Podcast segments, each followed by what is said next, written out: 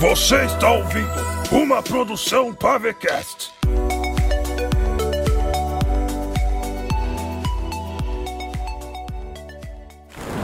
O bicho engoliu o capitão! Toque berrou desesperado com seu martelo na mão esquerda. O engoliu o capitão! Os marujos corriam de um lado para o outro apavorados, tentando conter a enorme hidra do mar que se enrolava no mastro central do tordo de Nivirod. Ramin segurava o timão com toda a força, tentando virar o navio para este bordo enquanto a criatura puxava para bom bordo. Pare de gritar, anão idiota! Ramin berrou de volta. Faz tudo parte do plano! Niter, aparte as velas ou essa coisa vai arrebentar as cordas! Pode deixar. Niter gritou, correndo contra o vento e a chuva pelo convés até as cordas. Venterman disparava flechas inutilmente no corpo longilíneo da enorme serpente. O monstro forçava seu corpo ao redor da madeira, pronto para derrubar tudo. A Hidra olhou para todos os marujos com seus olhos vermelhos e mostrou sua língua bifurcada. De repente, abriu sua enorme boca de dentes venenosos, intimidando-os. Ícaro, me ajude aqui! Salazar gritou ao rapaz, enquanto montava uma balista na proa do navio. Eu estou tentando parafusar esse troço para encaixar a corda! Ícaro correu até Salazar, se abaixando quando uma enorme onda atingiu o casco do tordo e jorrou uma cortina d'água. Ícaro segurava uma trouxa de flechas de ferro para a balista. O senhor está girando o parafuso do lado contrário. Ícaro informou. É para o lado direito. Você quer ensinar o seu mestre? Salazar ficou furioso. Dá pra O duende Irving perguntou, escondido por debaixo de alguns caixotes da proa. Nós vamos morrer se começo da nossa aventura para montarmos essa droga! Salazar rebateu, quase escorregando com o piso molhado, segurando as instruções de montagem da balista nas mãos. Agora que estamos lutando contra um monstro marinho de 5 toneladas e 20 metros de comprimento, eu tenho que montar uma balista de peças pesadas no meio de uma tempestade! Mas como você reclama, Marujo? Falou Jake, após descer de uma corda e lançando uma bomba de veneno na hidra. Ver, me dá um espaço. Salazar e Ícaro abriram caminho para que Jake trabalhasse na montagem da balista. Venterman puxou a corda de seu arco e se concentrou, mesmo com a ventania e a onda do mar os balançando. Ele respirou fundo e soltou a corda. A serpente balançou a cabeça ao sentir a picada da flecha e alguns baldes de madeira caíram de lá de cima do mastro quando a criatura atingiu o focinho acidentalmente em uma rede de carga. Venterman abriu os olhos quando viu um dos baldes cair em sua direção com todo, mas no último segundo. Dingo o havia salvado quando se jogou em seu tronco e os dois foram para o chão. Você está bem, Venterman? Dingo questionou. Quase que virou outro peixe. Venterman respondeu. Hã? O que você disse? Ramin rangiu os dentes quando o timão, em suas mãos, começou a forçar ainda mais para a direção contrária. Se não segurasse com toda a sua força, o navio poderia virar e afundar. Alguém dá um jeito de montar essa maldita balista logo! Ramin falou. Está difícil aqui! Toque subiu as escadas da popa, largou seu martelo no chão e ajudou Ramin a aguentar a força do timão. Toque, com a mão esquerda, envolveu seus dedos com toda a sua força anã. E com a direita, sem a mão, segurava o mesmo com um gancho encaixado em seu cotoco. Ah, monte a balista logo! Toque falou. A hidra rugiu em direção ao céu quando um trovão ressoou. E um raio surgiu rasgando em direção ao mar. A criatura forçava ainda mais o mastro, puxando as cordas das velas com seu corpo longilíneo a ponto de derrubá-las. Niter, o ferreiro do navio, tentava soltar as cordas antes que tudo desse errado. Montem a balista logo! Niter berrou. As velas vão cair e o mastro vai arrebentar! Jake empurrou o parafuso com toda a sua força, puxou a corda da balista e a montou no armamento. Chutou o tripé para posicioná-la. Salazar e Ícaro, Ele os chamou. me ajudem a alavancar a balista. Os dois se aproximaram e o ajudaram. Encaixaram a balista no tripé e puxaram a alavanca, erguendo a mira em direção à hidra. Jake, Ramin gritou de lá da popa. é agora ou nunca! A flecha de ferro, Ícaro. Jake o chamou. Ícaro colocou a flecha de ferro na área. O alquímico se sentou em frente à balista, mirou na cabeça do monstro e apertou o gatilho. A flecha de ferro zuniu e atingiu o pescoço da serpente marinha. A criatura rugiu e permaneceu-se viva. Outra flecha agora. Salazar tirou outra flecha de ferro da trouxa e a ergueu. Encaixou na balista e se abaixou ao lado de Ícaro. Jake mirou de novo e disparou. Dessa vez a Hidra foi esperta e se desviou. Ela rugiu em direção à balista. Outra flecha agora! Ícaro correu para encaixar, mas era tarde demais. O monstro atingiu seu focinho direto na arma e madeira rolou para todos os lados. Jake, Salazar e Ícaro saltaram para longe. O monstro então retornou a cabeça para o teto do mastro e rugiu com vigor e ferocidade. Irving gritou, apontando seu dedinho. É mesmo, pirata de aquário? Salazar zombou furioso, se levantando. Por que não nos diz algo menos óbvio? O capitão ainda não conseguiu. Pingo gritou. Ele precisa explodir agora. Ou vamos todos morrer? Temos que matar o monstro. Venterman falou. Ramin e Toque não aguentavam mais. Então mais dois marujos vieram para ajudá-los a segurar o timão. Não soltem o timão! Força, Marujo! Então a Hidra, com todo o seu vigor, de repente balançou a cabeça rugindo de dor. Seu corpo longilíneo se afrouxou um tanto do mastro e a outra metade do seu corpo, que estava dentro do mar, se eriçou. Nas costas da criatura, ao longo de sua espinha dorsal, sua enorme nadadeira se ergueu como se sentisse algum perigo.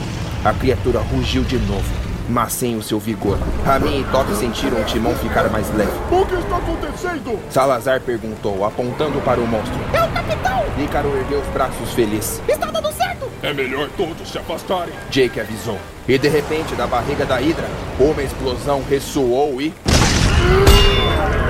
Um buraco enorme de sangue esverdeado se abriu. E de dentro, Mardok caiu e pousou, com seu martelo Lacorin em mãos. Todos os marujos viram o Colugano se erguendo em imponência e celebraram. Esse é o ano de Colômbia! Manda o mundo ver, capitão! Gritou Kingo.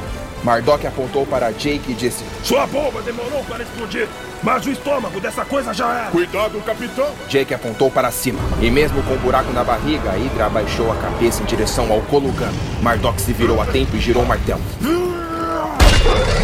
Lacorin acertou a gengiva da serpente, estilhaçando dezenas de dentes venenosos. Mardok reuniu todas as forças de seus braços e lançou o martelo para o alto. A poderosa arma voou no queixo do ser e a Hydra soltou o mastro. Na queda do martelo, Mardok saltou e a pegou no alto.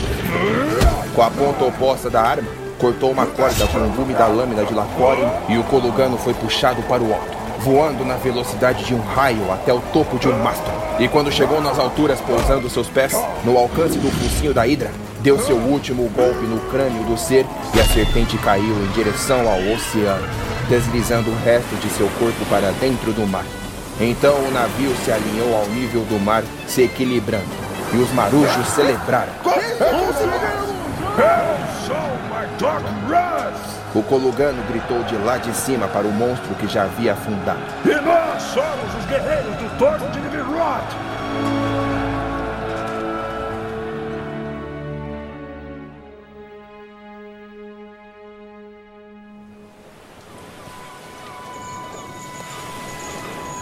Quando Mardok finalmente desceu, todos os homens formaram um círculo ao redor dele. Sabia que conseguiria, capitão. Jake falou. Mardok! Isso que eu chamo de coragem! Isso tudo foi muita loucura. obrigado, rapazes, obrigado. Todos nós fizemos a nossa parte. Capitão, capitão! Salazar se colocou em frente a Mardok, empurrando a todos para ter total atenção. Acho que eu mereço uma parcela dessa glória. Afinal, fui eu que montei a balista e... Sai daí, mentiroso. Que furado esse. Vai mentir mesmo pro capitão? Ei, ei, ei, estou falando o que fiz para o capitão, seus bandos de cocô. Foi o Jake que montou a balista enquanto você choramingava. Ramin apontou. Estão todos de prova aqui, seu palerma de pouco cabelo. Salazar pôs a mão na cabeça. Cala a boca, Ramin! Se não fosse por mim, teríamos morrido. Fale pra eles, Ícaro. Todos olharam para Ícaro. O rapaz, intimidado, se escondeu atrás de Salazar. Fala alguma coisa, Ícaro! Irving disse. Fale a verdade ao capitão! E Ícaro, de trás do Salazar, respondeu. Fui eu que montei a balista. O quê? Só tem mentiroso. Ah, Já que mentiroso, possível uma coisa dessa? Que merda é essa, Ícaro? Salazar se virou para ele. Você está aqui para aprender comigo, seu Já mentiroso. chega, já chega, todos vocês! E todos se calaram. Irving, afrouxe as cordas dos mastros. Gingo, cheque o mapa. Toque para o topo do mastro. Jake, prepare mais bombas. Ramin para o mastro. Salazar e Ícaro, limpem o chão. Apontou para o piso do convés totalmente sujo do sangue da Hidra. Vamos lá, vamos lá. Pode deixar, capitão. Salazar respondeu. Vou pedir para Ícaro esfregar o chão com perfeição. Você também, Salazar. De joelhos com uma bucha deixando o piso brilhando. Mas, capitão... Sem mas. Ou quando voltarmos para a Coluga é cadeia. Mardok se virou de costas para Salazar, olhando ao redor todos os homens trabalhando. Então se deu conta de uma coisa que o fez ficar com a face vermelha e as veias do pescoço pulsantes. Onde ele está? O colugano murmurou procurando. De repente, saindo de dentro da cabine do capitão, Levi surgiu com a cara inchada. Havia acabado de acordar. Por conta da longa viagem, seus cabelos e barbas estavam compridas. Ele veio caminhando em direção ao Mardok, coçando embaixo do braço e bocejando. E antes que ele dissesse algo, Mardok gritou. Levi, seu merda! Você estava dormindo esse tempo todo? Levis arregalou os olhos e ergueu uma sobrancelha sem entender absolutamente nada. Acabei de acordar e você já tá gritando para meio mundo? Estávamos no meio de uma batalha aqui e agora! Mentira! Sério? É mentira, não é? Levi sorriu, mas ficou sério de novo quando percebeu que não era brincadeira. Ué, Mardok, eu estava dormindo. Seu idiota imbecil! E o puxou pela camiseta. Eu vou quebrar a sua cara! Ah, ah, calma aí, grandalhão. Eu estava puxando um ronco. Afinal, eu mereço um descanso. Eu sou o que mais faço coisa aqui. Não brinque comigo! Nunca falei tão sério em toda a minha vida. Levis o empurrou, mas Mardok não saiu do lugar por conta do seu tamanho. E ainda por cima estava dormindo na minha cabine! A cabine é minha também. Não é não! Eu sou o capitão aqui! Nós somos os capitães. Coluga. Se você falar que Coluga pertence a nós dois, eu te esmago com meu martelo aqui e agora! Queria ver você falar isso para o Brud que tá lá sentado no Ah, trono. dane-se! Eu não vou ter essa maldita conversa com você! E Mardok saiu caminhando, indo direto para sua cabine. Eu, hein? Levi se virou e viu Salazar de joelhos ao lado de Ícaro, pronto para esfregar o chão. Levi sorriu maliciosamente e se aproximou. Virou a bunda em direção à face dele e. Da minha boca, seu merda! Levi escorreu quando ele se levantou. Mas Salazar escorregou no chão gosmento e caiu de costas no chão de sangue da Hidra.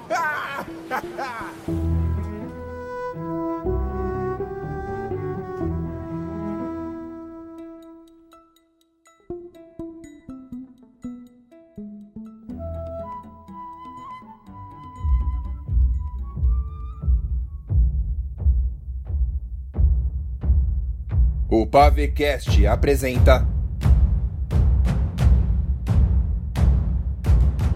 Escrito e dirigido por Lucas Soares. Levis e Mardok. As runas dos elementos.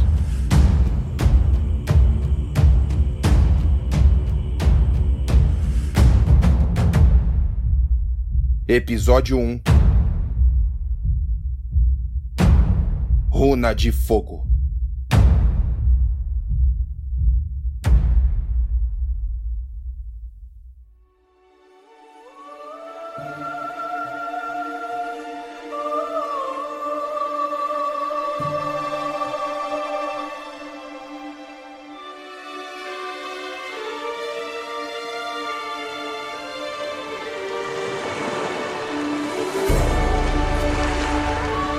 Naquele mesmo dia, ao anoitecer, o tordo de Niverod seguia em mar aberto em direção à segunda muralha. Já se faziam quatro meses desde que saíram de Coluga, e dois meses desde que atravessaram a primeira muralha ao derrotar Griffiel, o primeiro sentinela. Levis estava sentado na proa do navio, admirando o céu estrelado e colorido de constelações. De repente, Mardok surgiu ao seu lado, com uma caneca de madeira na mão, bebendo Iviel. Eita, que estranho você aparecer do nada sem gritar. Ah, cala a boca! Mardok se apoiou ao lado dele, observando o mar. Dois meses em mar aberto. Estou começando a ficar preocupado. Você é a preocupação em pessoa. Ah, eu deixei de me preocupar e ri muito quando me contaram sobre a Belinda. Levis arregalou os olhos furioso. Como é que é? Quem te contou isso? Não faço ideia. O Colugano riu, bebericando Iviel. Foi o Salazar, não foi? Aquela piranha careca. Isso é verdade? A filha do taverneiro sem dentes e monocelha? É claro que não, Mardok. Eu vou matar o Salazar. Ah, para de drama, ladrão. Por que decidiu trazer esse trouxa para a viagem? Olha, eu preferia mil vezes ter o Brud aqui do que esse canalha. Qual é o seu problema com o Brud? Ele é perigoso. Perigoso? Por quê? Por que ele está disputando comigo o posto de seu melhor amigo? Isso não se faz comigo. Então começa a fazer por merecer. Nem vem com essa não. Eu já tenho esse posto. Mardok pousou seu copo no muro do casco do navio e puxou o mapa de seu bolso. E lá estava, com a caligrafia de Niverod no canto e três círculos desenhados. O mapa não revelou mais nada desde a muralha. Estamos seguindo as estrelas corretas? Sim, temos que continuar para aquela direção. Me pergunto quando chegaremos à segunda muralha. E principalmente, me pergunto quando finalmente estaremos em casa. Aí, Mardok, quando voltarmos, vou arranjar uma festa para todos no castelo. Mardok olhou feio para o ladrão. Não me olha com essa cara de espanto, não. A gente merece uma festinha. Para você zonear os arquipélagos de novo? Ah, eu nunca fiz isso. Ah, eu vou pensar no seu caso. Porque a última vez que abri as portas do meu castelo para uma festa, você incendiou o salão, pondo fogo nos panos de mesa. Eu já disse que o cuspidor de fogo tirou uma com a minha cara. O fogo só foi intencional na biblioteca de Coluga. Ô lugarzinho chato. Como é que é? Eu tô brincando, calma. Mardok virou o rosto, nervoso. Aí, você acha que a Anne está bem? A última vez que a vimos foi na muralha. Eu não sei. Quando matamos Griffiel, ela disse que os outros sentinelas estavam furiosos. Ela é uma prisioneira nesse portal. Uma escrava. Nós somos a única chance dela finalmente se livrar daqui e se tornar uma alma livre. Espero reencontrá-la logo. Ela nos ajudou. E em poucos minutos o céu começou a clarear, como se a noite não existisse mais.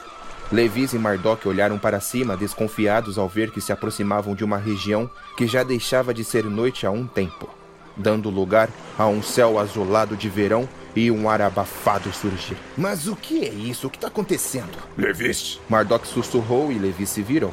E no mapa, em um pedaço da linha do segundo círculo que representava a segunda muralha, eles viram um novo desenho se formando aos poucos. Até perceberem que eram rabiscos de uma ilha que dava acesso ao próximo portão do Grande Muro. É uma ilha na segunda muralha? Levis apontou. Capitão, O duende gritou do topo do mastro. muralha à vista! Os dois se viraram e lá estava a segunda muralha, que se estendia ao longo do horizonte até não poder ver mais. Mardok! A segunda muralha! finalmente! E quando mais se aproximavam, percebiam que a ilha desenhada no mapa não era apenas uma ilusão. Era uma ilha tropical que se estendia em frente ao portão da muralha. Não era um pedaço pequeno de terra, mas sim uma ilha ainda maior que o pântano de Lacore. Os marujos se aproximaram da proa e ficaram todos fascinados. Chegamos onde nenhum aventureiro chegou. Ramin comentou ao lado deles. Uh, o que é aquela ilha? É enorme! Toque ficou impressionado. Vê se não desaparece dessa vez, pintor de rodapé. Irving zombou o anão. Vamos atracar na praia. Mardok avisou. Dali em diante, seguiremos a pé por dentro da selva até o portão do Sentinela. Eu, Levis, Ramin e Jake iremos na frente para reconhecer o terreno. Enquanto isso, o restante dos marujos fiquem no navio e arrumem tudo.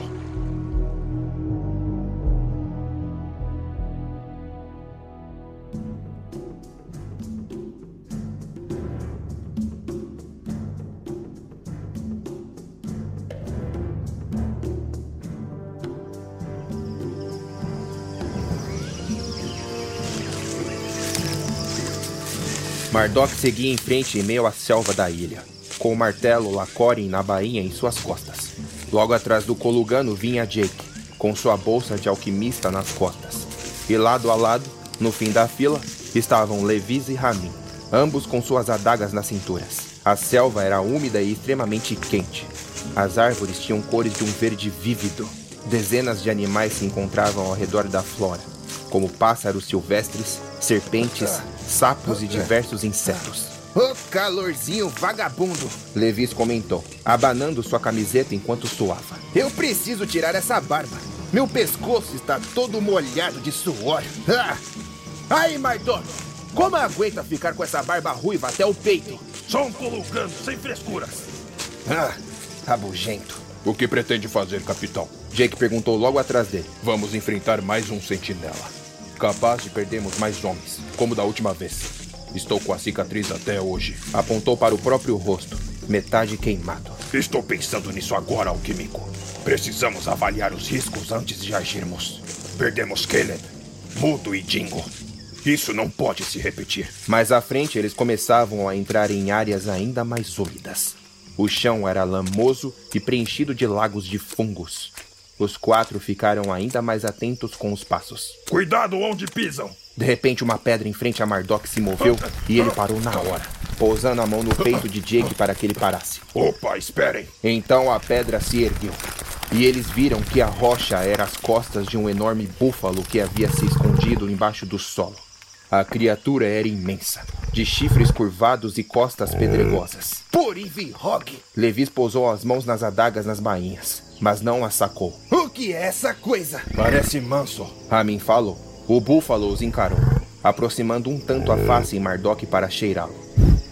O Cologano permaneceu imóvel, olhando para cima para encarar o animal. A criatura estava completamente molhada e preenchida de fungos por todos os pelos. Era formidável. Eles nunca haviam visto nada igual. Então, o animal ergueu o pescoço e gruiu um som de aviso.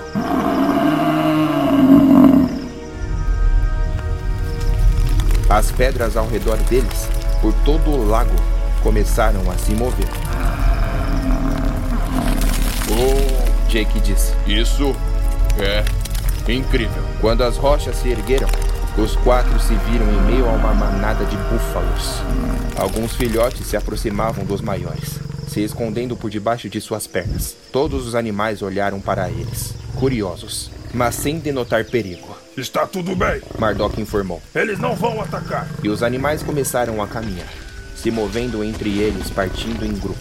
Levis deu um passo para trás quando uma das criaturas se aproximou dele, soltando fumaça pelas narinas. A passagem é toda sua. E quando os animais se foram, eles permaneceram boquiabertos. Afinal, que lugar é esse? O alquímico questionou impressionado. Terras inexploradas, meu amigo. Ramin respondeu. Tivemos sorte. Mardok falou. Não sabemos com que podemos lidar aqui. Vamos.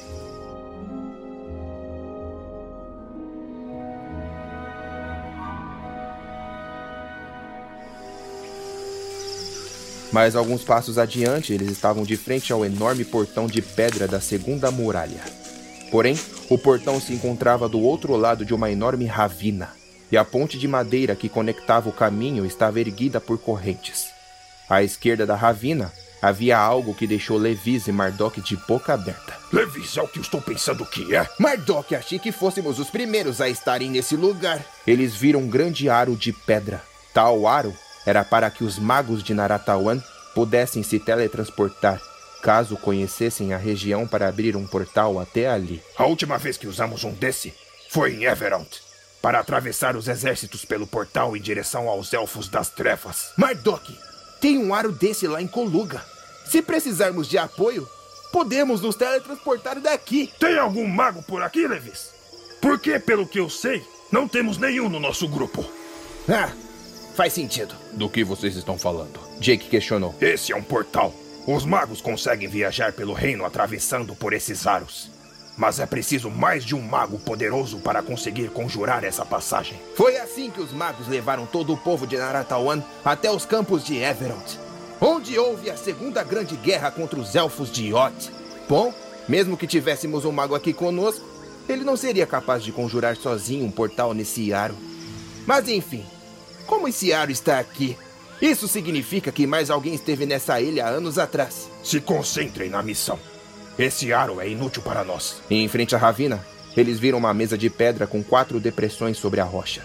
Mardok pousou sua mão sobre as depressões e disse: O que significa essa mesa? Eu chutaria que essa mesa é algum item para descer aquela ponte e abrir o portão. Ramin apontou para a frente. Ai, Mardok, que troço é esse? Levis apontou e à direita da ravina Havia uma árvore que se destacava das outras, e encaixada sobre o tronco, como se fizesse parte da árvore, havia um velho dormindo, com a cabeça paralisada no tronco. Sua barba eram trepadeiras e pequenos cipós.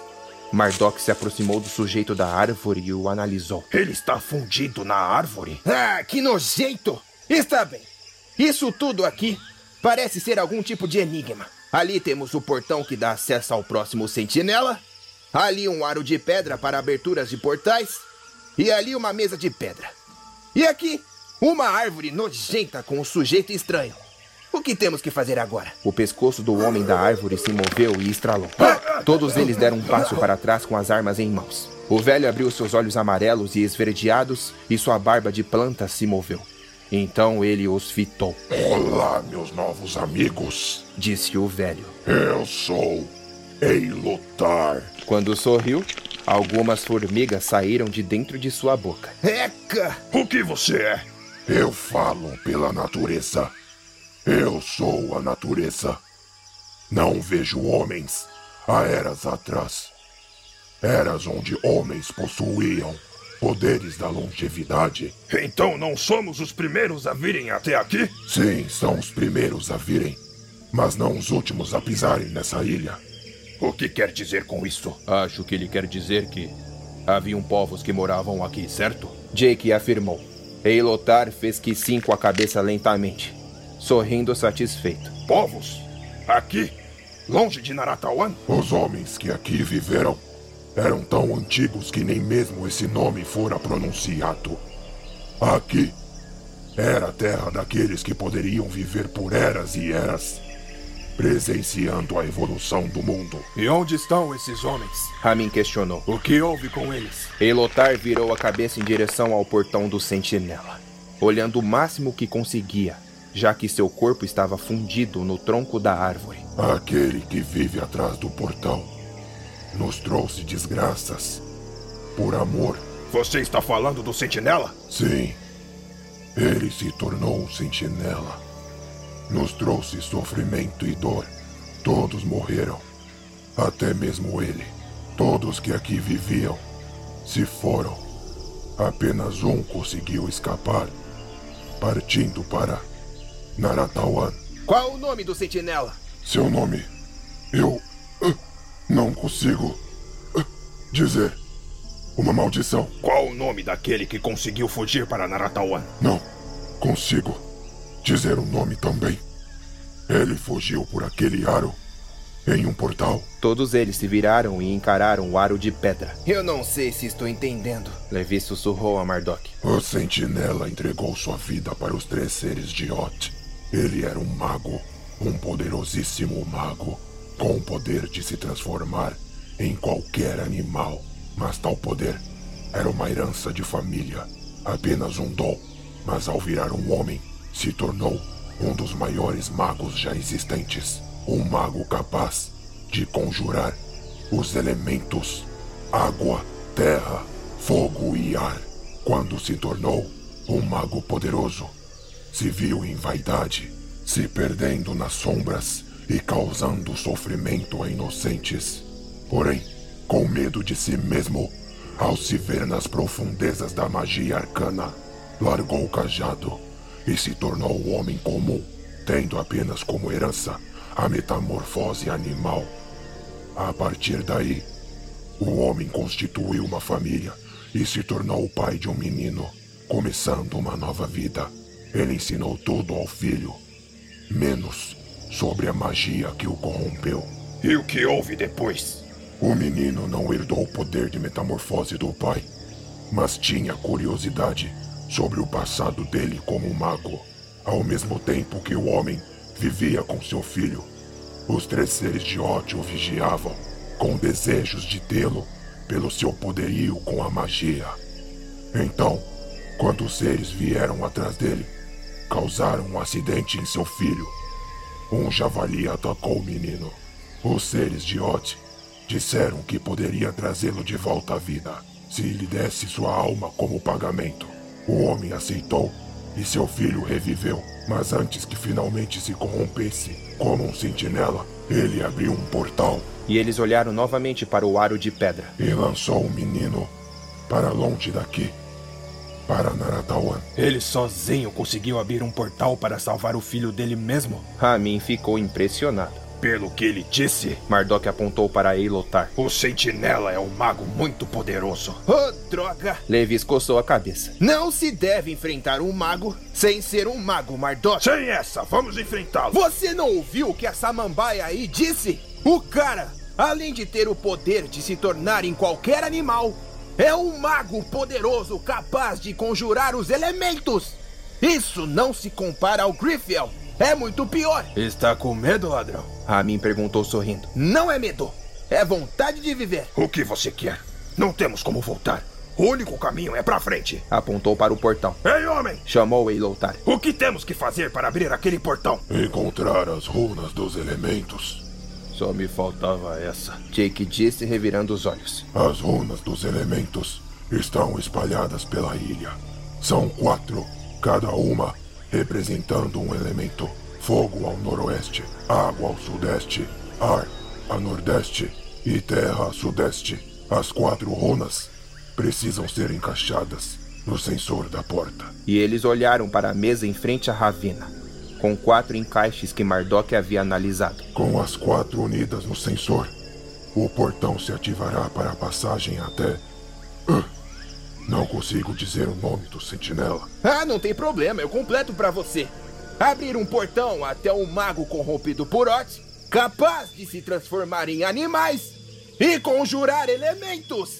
Mardok, você está completamente maluco! Muito bem! Mardok se virou para eles. Vamos retornar para o tordo de Nivrod e trazer o restante dos marujos até aqui. Iremos erguer um acampamento e a partir de amanhã iremos atrás da primeira runa. Naquela direção. O Kolugano apontou para noroeste. Traremos a runa de fogo. Então Eilotar fechou seus olhos e permaneceu imóvel. Ei! Samambaia! Tá acordado? Ih, ele largou a gente. Então é melhor a gente se apressar. Jake sugeriu. Precisamos dizer aos homens com o que estamos prestes a lidar. É, então vamos nessa.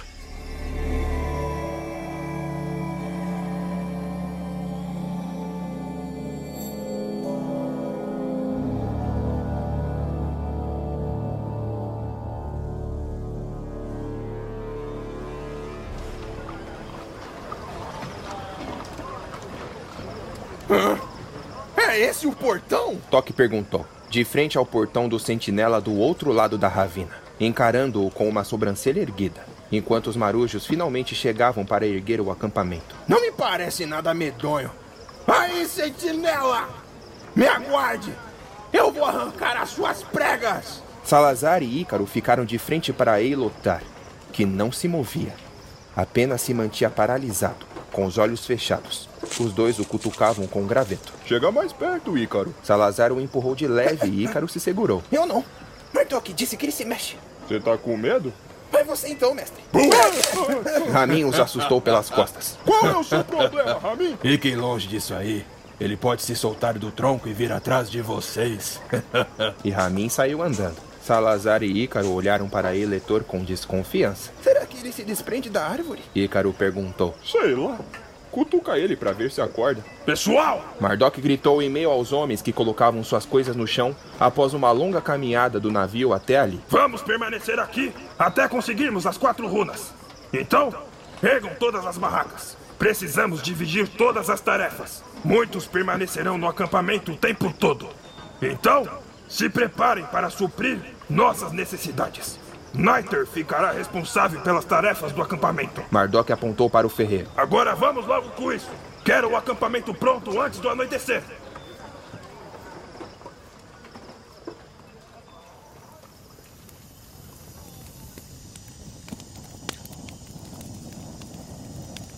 Ao anoitecer, o acampamento já estava pronto. A maioria dos homens já dormiam. Os que estavam acordados se encontravam ao redor das fogueiras. Haviam três fogueiras acesas ao todo. Mardok se aproximou até a barraca de Niter, o ferreiro, que havia trago todas as suas tralhas de coluga para trabalhar nas armas dos marujos. Quando o colugano se aproximou, sentiu o bafo quente do assopro do fole contra o fogo. Niter batia com o martelo na lâmina de uma espada contra uma bigorna. Hey, Niter, conseguiu polir meu martelo? Está logo ali, meu lorde. O ferreiro apontou. Mardok se aproximou e analisou Lacore. Estava bem polida, sem nenhuma mancha de sangue nem de impacto. Fez um ótimo trabalho, amigo. Você tem nos ajudado muito nesses últimos dias. Fico feliz, Lord Mardok. Esses homens precisam estar bem armados. Vê se descansa um pouco. Amanhã preciso de você liderando os suprimentos do acampamento. Fala, Kniter. Como vai, amigo? Levi se aproximou, com um sorriso e as mãos na cintura, observando o homem trabalhar. Olha, o martelo ficou bonito, hein, Mardok? Podia dar uma olhadinha nas minhas adagas novas também, o que acha? Tirou as lâminas da bainha. Eu estou com uma coceirinha aqui na minha virilha. Qual é, Kniter? Nunca te pedi nada. Estou com medo que nasça um cogumelinho, sabe? Ah, que nojo! Qual o problema de uma ajudinha? Ah, você sabe. Com você não tem nem meio termo mesmo, não é? Eu sou o capitão da guarda de Coluga. Meu atendimento devia ser especial. O tratamento era especial, mas acabou quando você ficou me devendo cinco trabalhos. Mas eu te paguei. Me pagou com uma visita indesejável de um anão na minha loja, dizendo que eu me deitei com a mulher dele, quando na verdade você mentiu para o sujeito só para não ter que me pagar. Ah, o que isso tudo tem a ver? Você foi até minha loja naquele dia para supostamente abafar minha situação, como se aquilo fosse pagar as suas dívidas. Porém, é claro que a tramóia era toda sua. Levis ficou calado, pois se lembrava do dia. Seu ingrato, eu te ajudei. Quer enganar quem? Tá bom. E Levis caiu fora. Ao redor de uma das fogueiras, Levis e Mardok se sentaram junto com os marujos. Todos eles comiam pão mergulhado no azeite, com peras de acompanhamento e garrafas de vinhos. Ah! Toque jogou seu vinho no chão ao experimentar. Não tem Iviel, não. Esse troço aqui é muito ruim. Ô, oh, seu anão descontrolado. Se eu te der Iviel, você só vai nos arranjar dor de cabeça. Ah, nada a ver. Capitão, Gingo chamou. quando voltarmos para a Coluga com todo o ouro, o que pretende fazer de início? Todos eles olharam para o Lorde de Coluga ao mesmo tempo. Quitar minha dívida com a capital e tornar Coluga um lugar próspero. Colocar tudo nos lugares e tirar nosso povo da crise após a guerra contra os Elfos das Trevas. Nenhuma mulher para acalmar suas noites, capitão? Salazar perguntou sorrindo. Ah, ele tem sim. Fala aí, grandalhão. Levis comentou. Por acaso é você, Levis? Ei, que é isso? Cala a boca. Então, capitão. Irving insistiu. Mardok encarou as chamas da fogueira que crepitavam, sorrindo. Todos os maruchos perceberam seu olhar penetrante. Sua face estava um tanto corada. Até mesmo sua barba ruiva se avermelhava ainda mais com a luz do fogo. Sim, tem uma. Uma mulher no vilarejo sul de Coluga, em Carvital. Ela sempre sorri para mim quando me vê. Seu cabelo é vermelho igual aos meus. E toda vez que olho para as chamas, eu me lembro daqueles cabelos ardentes que aquecem o meu peito. É uma mulher formidável. Todos os homens sorriam para ele, balançando suas cabeças. É a prima dele, Levis falou. Todos arregalaram os olhos. E Mardok encarou o ladrão de repente com raiva. Como é que é? Sua prima, capitão. Qual o seu problema, Levis? Ué, não era para contar, não? Você fala demais! Ela é a sua prima mesmo? Salazar perguntou. Algum problema com isso? Não, é só diferente. Jake respondeu. Ela é minha prima, só isso. Não vejo problema algum com isso. Ninguém tá falando nada, Mardok. Levis comentou, segurando um riso. Só é estranho saber que você quer beijar a filha da sua tia. ei, ei, tô brincando, tô brincando, grandalhão. E você, Levis? O que pretende fazer quando voltarmos? Uma festa e convidar toda Naratawan para o castelo de Coluga. Ninguém concordou com isso, seu idiota. Ah, parabéns, Mardok. Cortou meu barato. Uh, vai ter Iviel nessa festa? Toque questionou. Vai ter de tudo, meu amigo. Até a Catarina vai estar lá. Levi zombou cutucando o braço de Mardok. Mardok se virou e agarrou o pescoço do ladrão. Vai parar quando com essas zombarias? Ai, ai, já parei, já parei. E Mardok o soltou. Quem é Catarina? O alquímico questionou ao Colugan. A mulher que você ama? Mardok fez que sim com a cabeça. A prima dele. Levi sussurrou para Ícaro e Gin. e os dois riram. E quanto a você, Jake? O que pretende com a sua parte do ouro? Dar um jeito de arrumar essa cara queimada, não é, Jake? Ramin brincou. Abrir minha loja de alquimia em Coluga. É a única coisa da qual eu conheço no mundo. E estando aqui nessa aventura, tenho descoberto novos produtos interessantes que podem me ajudar a vender coisas inéditas por toda Naratawan. Legal! Sua loja vai ser bem-vinda em Coluga, Jake. Quando eu tiver o meu ouro, vou comprar uma taverna e recheá-la de Iviel. Bebida anã é das melhores. Toque se empolgava com o assunto. Ah, não. Essa bebida é meio rara hoje em dia. Com os ingredientes certos, farei com que seja uma bebida de fácil acesso. E você, Ramin? O que vai fazer? Me aposentar. Com o dinheiro que terei, vou ter o suficiente para cair na farra com as mulheres, bebidas e o melhor do mundo. Nem me venho com sermões. É isso que eu vou fazer e pronto. Não tem nada melhor para um ladrão. Eu pretendo começar o meu negócio de herbalista. O duende disse, ficando de pé no assento em que estava. Meus pais sempre foram ótimos com ervas da natureza. Vou erguer minha própria estufa e trabalhar com o que gosto. Os coluganos ficarão muito contentes se abrir seu negócio em nossas ilhas, meu pequeno amigo. Mardok sorriu e Irving ficou feliz ao vê-lo. E todos olharam para o Venterman, se questionando se deveriam perguntar algo a ele. E o homem os encarou de volta, enquanto esquentava o seu pão próximo à fogueira. e você, Venterman? O que pretende fazer? E fala devagar, hein? Vou começar meu negócio com o pesqueiro. Ah, eu acho que entendi. A língua desse cara é muito rápida. Salazar falou. Que vacilo, hein, Salazar? Não foi isso que eu quis dizer.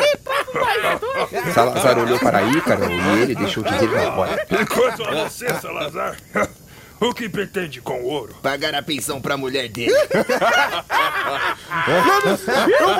Eu não disse nada. Ah, já chega, já chega. A noite está muito boa para conflitarmos. Levis avistou um violão ao lado de Jake. Aí, de quem é esse violão? É do Eliel. Jake pegou o instrumento e entregou para ele. Ele foi dormir e esqueceu. Levis posicionou os dedos nas cordas e começou uma melodia.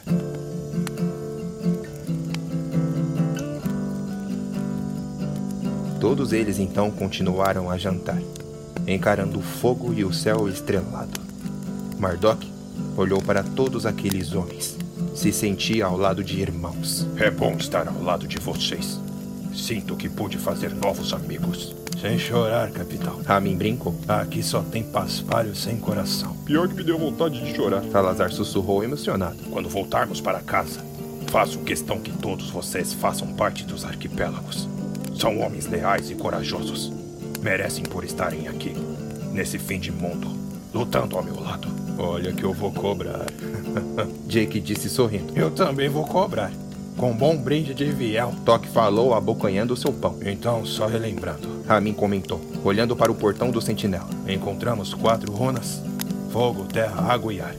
Trazemos as quatro até aqui e abrimos o portão, certo? Isso mesmo. Mardok respondeu. E depois enfrentamos o sentinela. Irving disse, fitando as chamas. Juntos, podemos derrubar qualquer um. Somos irmãos de guerra. E bom, para começarmos, amanhã de manhã, eu e Levis vamos até noroeste atrás da runa de fogo. Epa, como é? Por que eu? Vamos só nós dois para conhecer o terreno. Não sabemos dos perigos que espreitam lá fora. Se formos em dois, no início, podemos trazer a runa mais rapidamente e entender melhor com o que estamos lidando. Quando voltarmos, seguiremos com novos planos para as outras runas. Ah, sempre o Levis. Levis isso, Levis aquilo.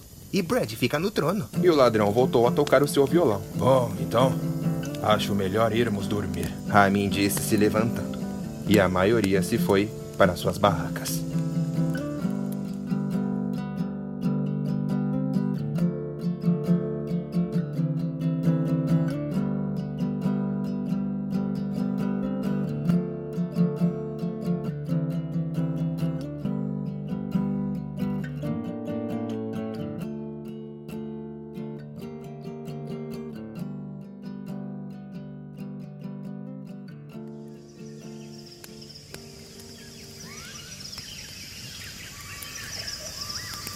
Na manhã seguinte, com a maioria dos homens ainda sentados nas fogueiras, Levi saiu de sua tenda com a barba feita, mantendo sua aparência original, e as pontas de seus cabelos também estavam aparados. Olha se não é o ladrão mais vaidoso de Coluga. Ramin brincou, abocanhando um pedaço de bife na ponta de sua adaga. Preciso manter as aparências. Quanto mais pelo na cara, menor a eficiência na agilidade. Ah, Levis.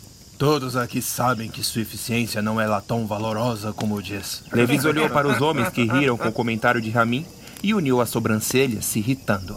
O ladrão desembainhou suas adagas e realizou malabarismos incríveis entre os dedos, com os olhos fixos no rosto de Ramin. Os homens do acampamento ficaram impressionados. Bom, eu me garanto. Levis rebateu, com um sorriso satisfatório. Ramin sacou suas duas adagas também e realizou outros movimentos ágeis e precisos.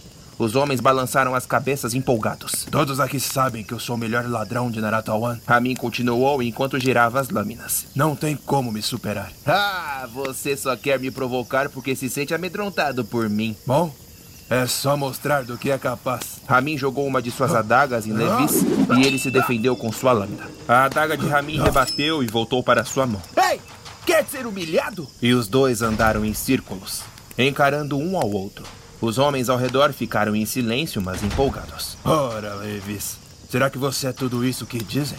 O ladrão que cavalgou contra os elfos das trevas nos campos de Everond? Bom, é só você vir aqui provar da minha lâmina. Ramin sorriu e avançou com um salto incrível. Ah! Ao descer com um golpe, Levis cruzou suas duas adagas e bloqueou. Em seguida, o ladrão deu um salto giratório no ar para se afastar. Ramin tentou três ataques. Mas Levis os bloqueou com uma velocidade relâmpago. É só isso? Levis zombou. Ramin lançou sua adaga e Levis bloqueou, ricocheteando com tudo de volta para o dono. Ramin arregalou os olhos e se abaixou. Depois, deu uma cambalhota para trás para pegar sua lâmina de volta. Simultaneamente, Levis deu cinco passos, zigue-zagueando da direita para a esquerda, dando um salto mortal e ferroando o adversário. Ramin bloqueou no último segundo com a adaga esquerda. Quando Levis pousou os pés no chão, se abaixou e acertou um chute nos dois pés de Ramin. Ramin caiu de costas no chão. Levis virou as duas pontas de suas adagas na face dele, mas Ramin rolou para o lado e ficou de pé com um pulo formidável. Vamos lá, Ramin! Levi sorria, jogando sua lâmina direita para o alto enquanto caminhava em sua direção. Tá sentindo o peso da luta? Pela face de Ramin, ele sentia que o adversário era realmente formidável. Levis tinha como vantagem a velocidade e o reflexo sobrenatural. Ramin saltou no ar e tentou o chute. Levi se abaixou e logo em seguida pulou também. Sua botina acertou a lateral do rosto de Ramin. Ele recuou três passos com a dor, pondo a mão no local da pancada. Então, ele avançou de novo e os dois trocaram golpes diversos. Enquanto Ramin avançava, Levis bloqueava, recuando com um sorriso. De repente, o jogo virou e Levis avançou, atacando. Ramin rangia os dentes, tentando prever os golpes. E de repente, Levi jogou a adaga esquerda para o alto, fechou o punho e acertou um soco no oponente. Ramin caiu de costas no chão. Levis pegou a adaga do alto e encostou o gume na garganta dele.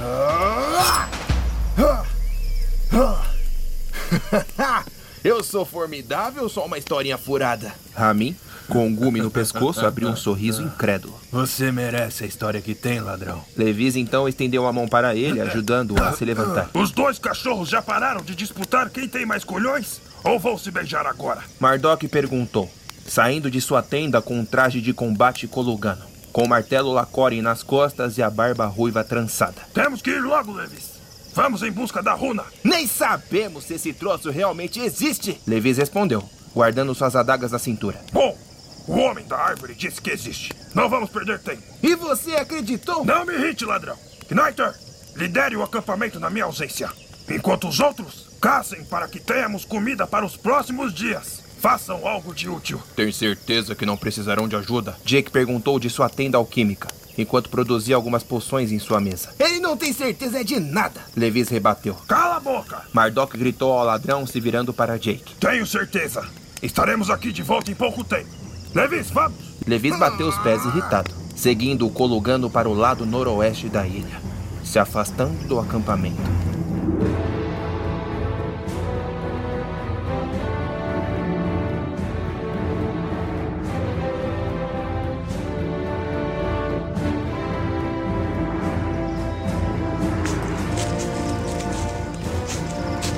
Levis e Mardok seguiram pela selva tropical da ilha durante horas.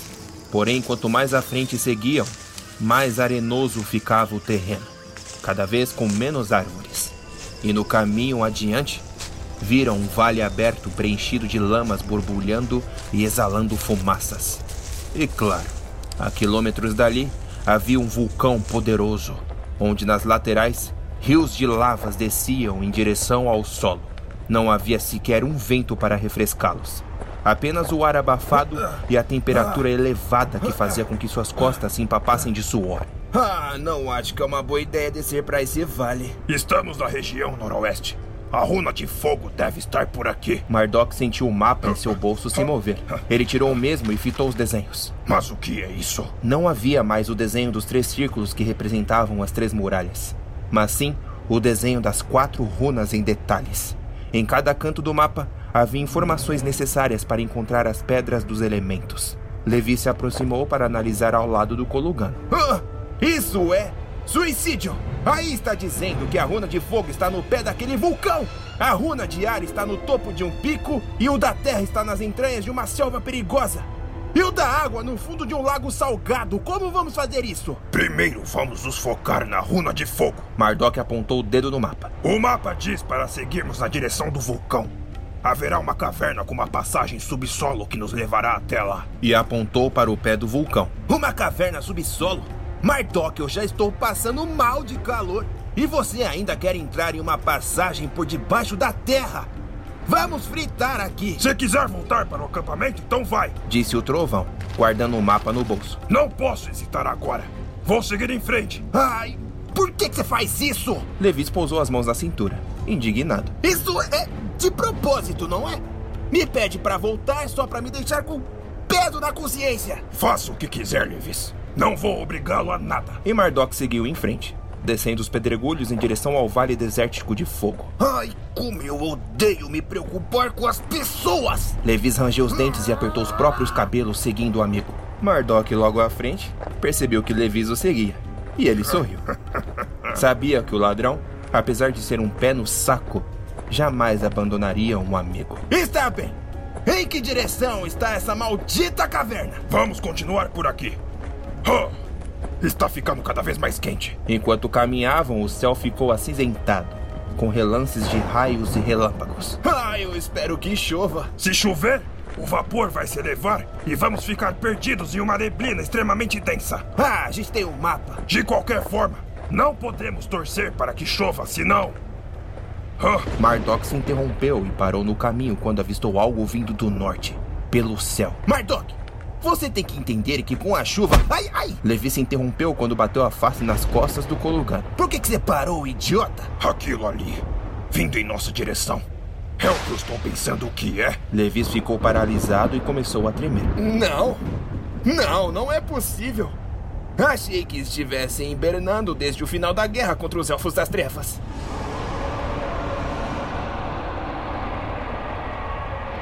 Levis, vamos nos esconder atrás daquela pedra. Mardok deu alguns passos e se abaixou por detrás de uma rocha. Levis fez o mesmo, se posicionando ao lado do Kolugano. Mardok, é um dragão se aproximando. Temos que ficar em silêncio. São animais selvagens. Sem as espadas forjadas por Eva, eles podem nos atacar se sentirem intimidados. E então, um dragão de escamas completamente negras deu um rasante por de cima deles e pousou na clareira próximo a eles, estremecendo todo o solo da região do vale. Os raios azuis do céu se chocavam em suas escamas e uma tempestade de nuvens negras se formava. O dragão ergueu o pescoço para o alto e rugiu. Levis e Mardok ficaram completamente paralisados. Mardok! É o Fangrig, o dragão negro, um dos mais perigosos dos doze dragões! Co co co como isso é possível? O que ele faz aqui, além de Naratawan? Lendas dizem que os dragões são capazes de realizar viagens extradimensionais. O ladrão disse, encarando a enormidade trêmulo. Enquanto os naratauenses acreditam que os dragões hibernam por eras e só acordam com o chamado das três espadas, os estudiosos afirmam que, na verdade, os dragões vagam por outras dimensões e que Naratawan é o lar principal deles. Pois é lá que estão as espadas forjadas de Eva. O dragão caminhava pela clareira procurando por algo. Então, existe uma teoria de que os dragões não hibernam e sim se afastam de Naratawan e só retornam quando o reino precisa deles viajando por dimensões? Levis fez que sim com a cabeça. Então acabamos de ver que essa teoria é real. Exato! Aqui onde estamos, nos mares desconhecidos das Três Muralhas, é outra dimensão. As criaturas que nasceram das mãos dos celestiais, como os dragões de Rogue, por exemplo, possuem o dom de gerarem portais para outros lugares além das galáxias do nosso mundo. Isso é magia pura! Fangrig abriu as suas narinas à procura de algo. Os dentes do dragão se enfileiravam ao longo do focinho negro. Seus olhos brancos de íris verticais se moviam de um lado para o outro. O que ele está fazendo aqui? Ele deve estar tá caçando. Fangrig bateu as asas e voou em direção ao céu, desaparecendo nas nuvens negras. Ao mesmo tempo, uma forte chuva caiu do céu, gerada pelo poder do próprio Fangrig, o dragão negro, conhecido como o dragão das tempestades. E quando as gotas de chuvas começaram a respingar pelo solo arenoso e as lamas aquecidas, uma forte neblina se elevou ao redor deles. Levis e Mardok se levantaram. O Cologano tirou o mapa do bolso para se guiar em direção à caverna. Droga! Fangrig está nos atrapalhando com essa chuva. Ah, pelo menos os pingos estão refrescantes. Levis respondeu, abrindo a boca com a língua para fora e a cabeça erguida para cima. Vamos continuar naquela direção. Levis avistou uma sombra se movendo pela neblina e se assustou. Mardok, você viu aquilo? Ah, o quê? De repente, do lado oposto, Mardok viu o mesmo. Era só o que me faltava. Ele tirou o martelo Lacorin das costas e o ladrão pegou as adagas. Os dois ficaram de costas um para o outro. Seres perigosos começaram a rodeá-los, em busca de caçá-los. E de repente, um dos monstros avançou. Mardok reagiu com uma martelada na cabeça do bicho. A criatura morreu em seus pés. Era do tamanho do Kolugan. Tinha face semelhante à de uma piranha preenchidas de dentes. Duas antenas compridas na cabeça. Seis braços parecidos com a de insetos. Os braços dianteiros eram maiores que os de trás. E o corpo era comprido e gorducho como de uma larva. O que são essas coisas? Estão em grande número. Outro animal avançou. Levis encaixou as adagas uma na outra, girou e atingiu um corte feroz na face do monstro.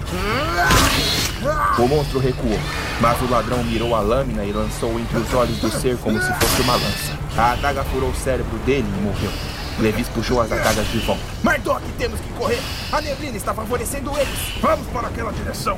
É onde está a caverna para passar no subsolo! E os dois se foram, um no lado do outro, com as armas em mãos.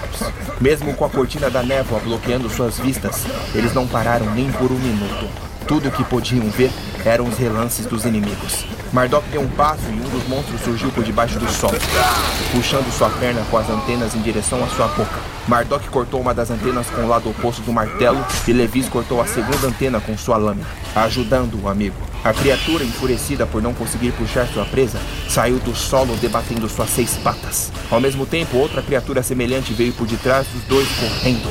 Levis e Mardok se abaixaram a tempo quando o monstro saltou e as duas criaturas se colidiram, cabeça com cabeça. O ladrão e o colugano aproveitaram e se afastaram, seguindo em direção ao que procuravam. O chão arenoso ficava ainda mais denso e molhado por conta da chuva, dificultando os passos apressados. Estou tropeçando o tempo todo! Não para não, Trovão! Temos que encontrar a caverna! E quando encontraram finalmente a passagem para o caminho subsolo, fazendo com que os dois abrissem sorrisos, quatro criaturas bloquearam o caminho. Duas surgindo do solo e duas vindo pelas neblinas. Levis e Mardok frearam os passos. Simultaneamente, os dois monstros que haviam se colidido chegaram pela retaguarda. O ladrão e o trovão agora estavam completamente cercados. As antenas das criaturas se estendiam em direção a eles. Os dois balançavam as armas no ar para espantá-los. Mas enquanto o monstro recuava, dois ameaçavam a avançar. Será que haverá alguma intervenção divina para nos salvar agora? Levis perguntou assustado.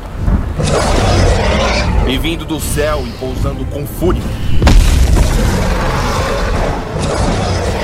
Esmagando duas criaturas com suas patas e asas, Van Grig surgiu, abocanhando-os para se alimentar. A intervenção divina! Ah! Levis gritou empolgado e Mardok o puxou para correr. As outras criaturas abriram caminho para Levis e Mardok quando prenderam suas atenções no dragão negro. Van Grig abriu a boca e atacou os restantes, destroçando suas presas.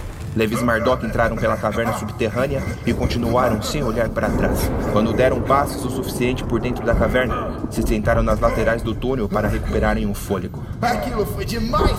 Não vi um dragão desde a grande batalha. Tenho que admitir que foi incrível. Van Grig fez a chuva vir para que aqueles monstros saíssem do subsolo e ele pudesse se alimentar. A natureza é demais. Menos quando querem me comer. Mardok se reergueu após recuperar o fôlego e fitou a passagem à frente. Era um tanto escura, mas não o suficiente para atrapalhá-los. Não podemos parar por muito tempo, Levis. Vamos seguir a passagem e voltar logo para o acampamento. É, é justo. Levis respondeu, se levantando com a ajuda do Colugano e indo em frente.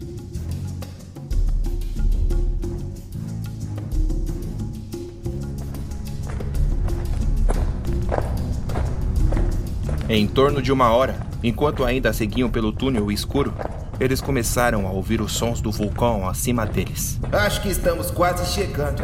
Esse túnel está me deixando sem fôlego. Sem contar que o calor está piorando. Vamos encontrar logo essa runa de fogo e voltar para o acampamento, porque. Ué, que que é isso? O que aconteceu com a minha voz? Mardok, minha voz afinou. Levis massageou a garganta. O que, que tem nessa caverna que me deixou assim? Mardok, minha voz mudou. Para de falar e talvez a sua voz volte ao normal. o que, que é isso? Sua voz também afinou? É, engraçado. Não para de andar. Estamos quase lá. Imagina se o duende estivesse aqui. A voz dele iria ficar em nossos tímpanos. Cala a boca. E de repente eles chegaram no fim do túnel. Havia uma rocha acima. que podia ser movida para que subissem, mas seria necessária muita força. Davis, me ajuda aqui. Mardok posicionou as mãos na rocha e tentou erguê-la. As veias de seus braços saltaram e os seus músculos ficaram ainda mais rígidos. Ah, ah, que coisa pesada! Vai um pouco aí para o lado. O Levis aqui vai ajudar. Levis também posicionou as mãos e os dois empurraram a pedra. A rocha se moveu e os dois continuaram subindo, até que finalmente a luz do dia irradiasse e machucasse seus olhos. Ai, ai, ai, apague a luz, que dor! Ah, venha, Levis. Mardok subiu e estendeu a mão para ele. Dê a mão, Lando. Agora falta pouco. Levis estendeu a mão e eles enfim se viram no pé do vulcão. E ao redor deles havia pedras que bloqueavam os rios de lava. A temperatura era extremamente elevada, a ponto de ser difícil até mesmo de respirar o ar tão abafado. As fagulhas dançavam ao redor deles. Era como se fosse uma arena protegida por pedras mágicas. Por Iva! Que lugar mais quente!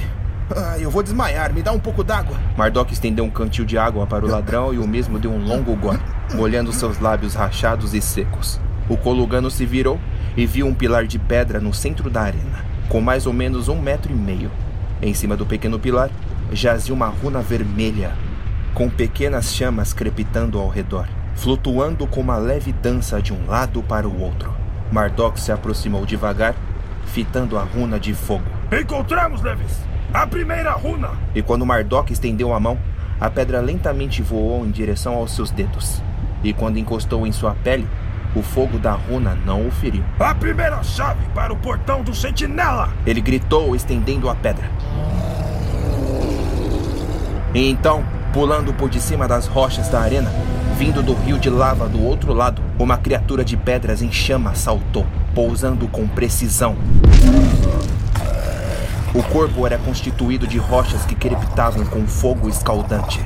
Tinha três metros de altura, dois grandes braços e pernas compridas, não havia face. Levis arregalou os olhos e apontou. Um constructo de fogo! O constructo correu em direção ao Kolugan. Por onde deixava os seus passos, labaredas de fogo jaziam. Mardok pôs a runa no bolso e pegou o Lacore. Quando a criatura se aproximou, ele girou o martelo e atingiu o peito do inimigo. Fogo e pedra se espalharam por todos os lados e o constructo recuou três passos. Mas logo em seguida, o monstro pegou o peito de Mardok queimando. O constructo o ergueu no alto e o lançou no chão como um boneco. Levis jogou suas adagas encaixadas e elas giraram no peito do monstro, onde jazia uma brecha de linhas vermelhas de lavas. As adagas atingiram o constructo e caíram no chão, com as lâminas fervendo. E o monstro se ajoelhou com a dor. Mardok se levantou, ergueu Lacorin para mais um golpe. Mas o constructo o pegou de surpresa e o atingiu com um soco. Mardok voou até a parede de pedra da arena. O constructo ficou de pé e correu em direção ao Kolugan para finalizá-lo. Levis saltou até suas adagas, mas não as pegou quando sentiu as queimaduras em seus dedos. Ai, ai, ai, ai, ai, tá quente, tá quente! Mardok ficou de pé atento. Virou Lacorin para o lado contrário, apontando a lâmina do cabo em direção ao inimigo. O constructo não conseguiu parar a tempo e a lâmina fincou na brecha rochosa dele. A criatura fugiu de dor. Retirou o martelo de si mesmo e bateu contra o dono. Mardok se abaixou dando uma cambalhota. Pousou seu pé no joelho do constructo e agarrou o martelo que o adversário segurava. Devolva o que é meu! Mardok respondeu, rangendo os dentes para puxar Lacore. Levis assoprava suas adagas que estavam no chão para finalmente esfriá-las e pegá-las. O ladrão encostou com a ponta dos dedos no cabo e sorriu. Ah! Agora sim! Quando o ladrão as pegou, ele ouviu uma pancada estrondosa e o construto voou em sua direção. Levi saltou para o lado no momento que o monstro de pedra caiu bem onde ele estava. Ai, Mardok! Ele poderia ter me esmagado! Ah, foi mal! Quando o construto ficou de pé lentamente, Mardok levantou Lacore no alto, deu três passos para frente e a lançou.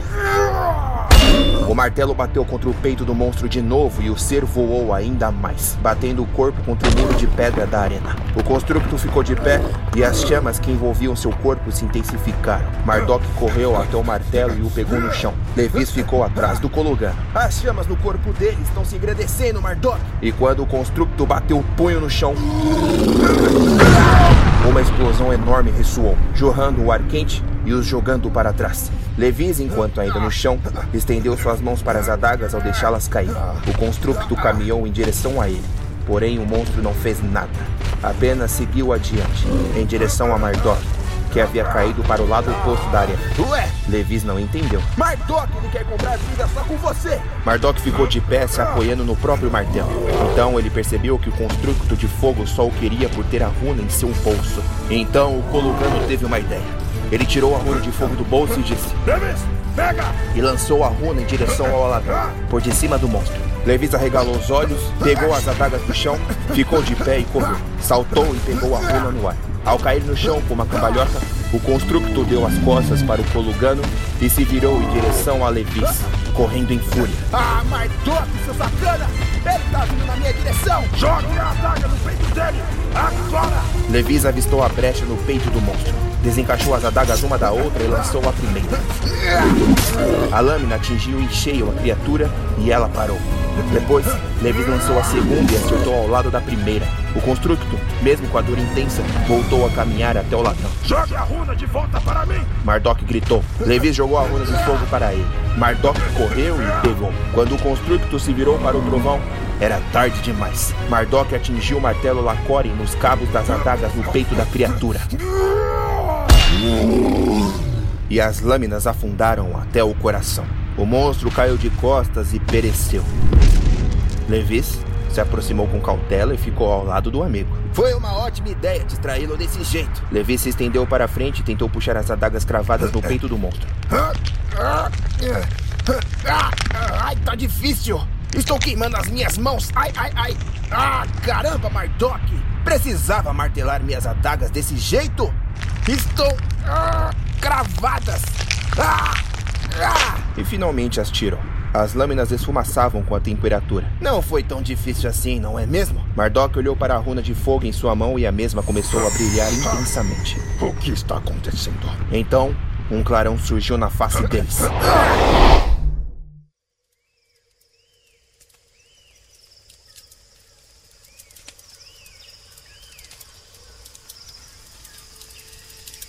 Mardok! Mardok! Quando Mardok abriu os olhos, Levis estava ao seu lado. Ele se levantou e se viu no meio do acampamento dos marujos. Todos os homens estavam ao redor dele. Você está bem, milord? Jake perguntou. Como.